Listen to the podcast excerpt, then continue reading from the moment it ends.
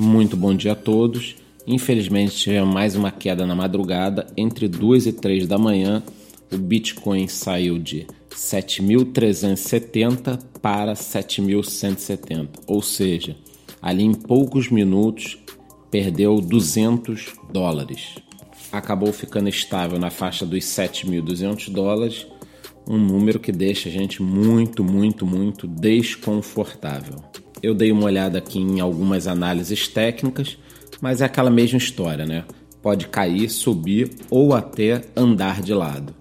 A minha opinião é que muita gente ainda acredita em que o Bitcoin pode buscar os 6.800 dólares para aí sim ganhar algum fôlego e tentar uma recuperação. É claro que essa pequena depressão que vem ocorrendo nos últimos dias com o Bitcoin tem puxado todas as altcoins junto e eu acabei de dar uma olhadinha aqui nas 50 maiores altcoins, óbvio que por preço, volume tamanho, e todas estão no negativo nos últimos sete dias. Algumas apresentando números muito, muito representativos.